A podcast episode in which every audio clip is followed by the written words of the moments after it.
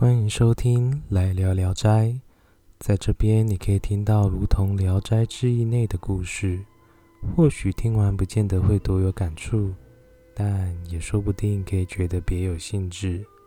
今天要跟各位分享的故事，是一个《聊斋》内的故事，片名叫做《赌福》的故事。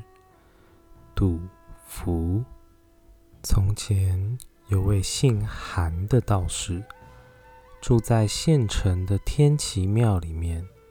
因为他擅长许多幻术，所以人们都尊称他为仙。我已故的父亲和他最为要好，每次进城都要拜访他。有一天，先父与已故的叔叔进城，打算去拜访韩道士。正巧在途中就遇见了他。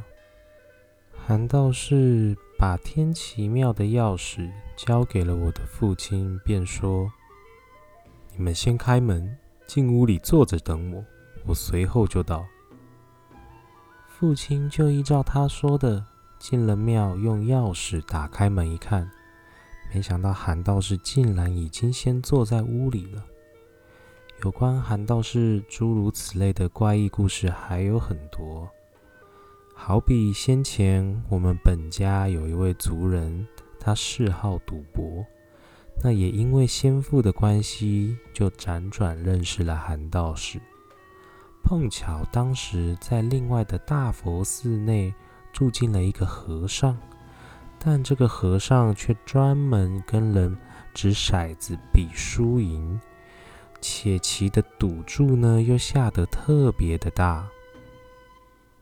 本家的族人一看那个和尚竟然会这样的豪赌，就兴致高昂了起来，拿出家中所有的积蓄，想和他一赌高下，但结果却都输了。该位族人越输，那也就越急。甚至还典当了田产，又去赌博，想要扳回一城，结果就是一夜之间输了个精光，血本无归。从此，他终日愤愤不平，郁闷至极。韩道士看到这位族人失魂落魄、语无伦次的样子，就问他原因，而这位族人就把这件跟赌博有关的事。从头到尾告诉了韩道士，韩道士笑着说：“经常赌博，岂有不输的道理？你如果能够戒毒，我就帮你收回失去的钱财。”族人连忙道：“只要他的钱财能够像合浦的珍珠一样失而复得，那就会用铁杵把骰子给砸了个稀巴烂。”于是乎，韩道士就随意地在一张纸上面写了一道符咒，并把其交给族人，让他扎在他的衣服的衣袋里头。韩道士并嘱咐这位族人说：“只要收回原来的财物，就可以罢手了。你千万不要再贪心不足哦。”韩道士语毕。又给了那位族人一千文的铜钱，并约定好待其赢了钱之后再还给韩道士即可。族人收到符咒后，满心欢喜地又去赌博。但那个和尚瞥了一眼他的那一千文铜钱，十分的轻视这一点点的赌资，甚至还不屑与他来赌博。是这位族人强拉着他非赌不可，并简单地要求说：“我们一直定输赢就好。”和尚才笑着答应了。于是族人用那从韩道士借来的一千文铜钱作为一决输赢的赌注。和尚执了一回，没有输赢。但当那个族人接过骰子，一直变成彩。结果就是族人大胜。和尚此时再以两千文铜钱为赌注，没想到又输了。这个时候，和尚的赌注逐渐加到了成千上万文的铜钱，过程中，明明看清骰子好像要掷出了能够胜、能够赢的点数，但经过那位族人在旁边一个吆喝之后，就变成了略输一筹的点数了。就这样，该族人先前输掉的钱，转眼间全都赢回来了。族人此时暗自想着，若再赢个几千文，那就更好了。于是又再开赌局。可是从此之后，每值都是次等的点数，赌运开始不佳了起来。族人心中感到奇怪，便起身想看看衣袋里面扎着的那张符咒，没想到。竟然已经不翼而飞了，族人大惊失色，赶紧罢手，不再赌，并带着这次的钱财回到天齐庙里，准备还给韩道士他的钱。在偿还韩道士一千文钱之后，该族人再细算本次前赢后输的钱，竟然恰恰好跟原本。赔光输掉的钱财相等，该族人也一脸羞愧地请韩道士原谅他丢掉符咒的过错。没想到韩道士竟摸着自身的衣袋，并笑着说：“符咒早就回到我这里了。我事前一再嘱咐你不要贪心，你就是不听，所以我便把它取回来喽。”上述这些为故事原本的内容，接下来则是《聊斋》中历史式的评论。让天下人倾家荡产的各种因素之中，没有比赌博来得更快的了；让天下人道德沦丧的事情当中，也没有比赌博让人堕落的更快、更彻底的了。凡是沉迷于赌博的人，就像沉入汪洋之中，不知道其底部在哪。原本不论是经商务农，都应该要有自己的本业需要顾及，而那些读书作诗的人，尤其是需要其时间与光阴呢？扛着锄头或是苦读经书，都是成家立业的正路。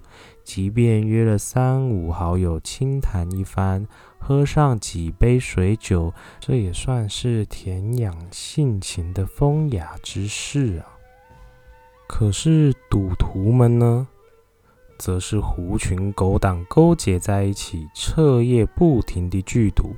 他们翻箱倒柜，把金钱悬挂在不可预知的天际边。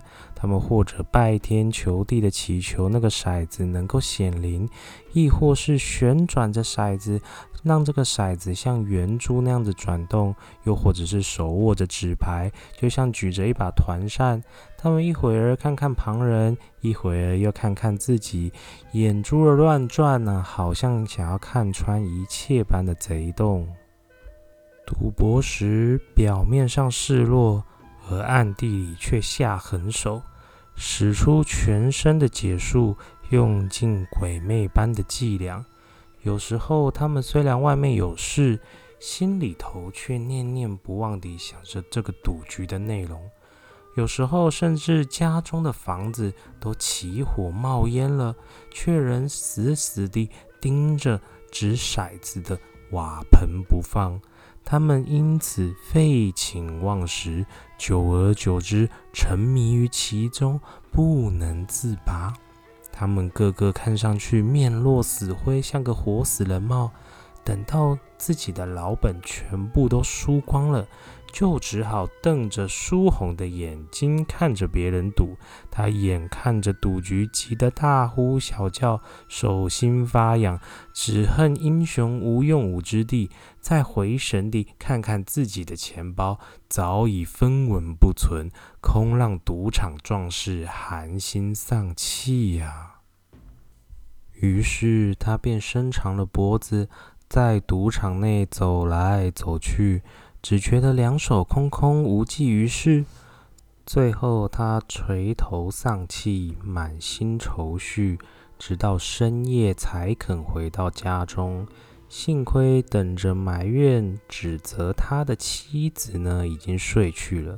他唯恐惊动狗叫，这个时候他才突然觉得自己似乎已空了很长的时间没有进食，肚子实在饥饿难忍。端起饭碗，却又开始抱怨起了残羹剩饭这件无情的事实。接下来，他就会想要卖掉妻小，典当田产，唯独希望至少能够捞回本钱。想不到这一直就如同大火烧光了须发一样，终究还是水中捞月一场空。直到遭到了上述这样惨重的失败之后，才会开始来反思。但无奈的是，他已经堕落下去了。若有人想问，赌徒当中谁的赌技最高呢？人们都会指着那穷的连裤子都没有的人。他们有的饥饿难忍，流落街头，品性沦丧，倾家荡产，身败名裂。哪一件不是因为赌博这个恶习所造成的呀？各位听完了上述的故事与意史事的评论，接着我就想要来谈谈我是怎么看这篇故事的。这篇故事应该是截至目前为止让收录故事的意识是最有感触而想抒发自己心得想法最多的一篇吧。后来提到的关于赌博这件事，究竟是多么的痛恨，才会把它评论的这样一文不值呢？好像做这件事情的人根本是无一可取。会不会是因为其实意史是啊，也就是蒲松龄他自己是吃过那个关于赌博的大大的苦头，又或者他其实嗯自己以前也是曾经呃沉迷在赌博之中，那是后来才从那所谓的茫茫赌海之中脱身。又或是他眼睁睁的看着自己身旁的亲朋好友因为赌博这件事情毁其终身的前途，才如此的有感触呢？对于我来说，有关于赌博，我只觉得这或许是人类之所以为人类的因素。毕竟，就我所知，非灵性的动物不会有赌博的行为啊。而上帝也不会甩骰子，好吧？有关上帝到底会不会甩骰子这句话放在这边，好像也不是那么样的适合。但总之，我想说的是，人之所以会想要追求有关于赌博这件事，不论其形态因为科技的进步而改变为何种方式，都是为了想要满足自身对于。赌博这个行为所投射而希望达到的成果，举例来说，小至私人之间的对赌，看看红绿灯过后的第三台车会是什么颜色；大致建构起整个产业的赛车啊、赌城啊、公益彩券啊等等。都是建构在赌博这个行为上，然而却衍生了各式各样不同的一个结果。所以对于我来说，赌博这件事情没有好坏，而是这件事情对自己、对周遭，或甚至是对亲朋好友之间产生了什么样的影响，才是我觉得在意的地方。毕竟这也算是人之常情。或者是推动人类向前的动力之一呀。这就像是对未可知的未来仍保持着一些期待与信念一样。倘若完全丧失了这部分的行为，完全不去赌，进而只做所有风险最小的事情，那这样的人生。又怎么能说是在生活呢？不是吗？在《聊斋志异》内的故事，虽然跟花妖狐媚、奇人鬼怪有关，但多半都可以从中窥探一些人性层面的问题。毕竟，有时候人比鬼更可怕，不是吗？最后，欢迎各位到我的 IG 留言，告诉我你想要听什么样的故事，或者可以点进我的简介里面随喜打赏，让我更有动力说故事给各位听。感谢收听来聊聊斋，我是掷地有声，那我们下次再见喽。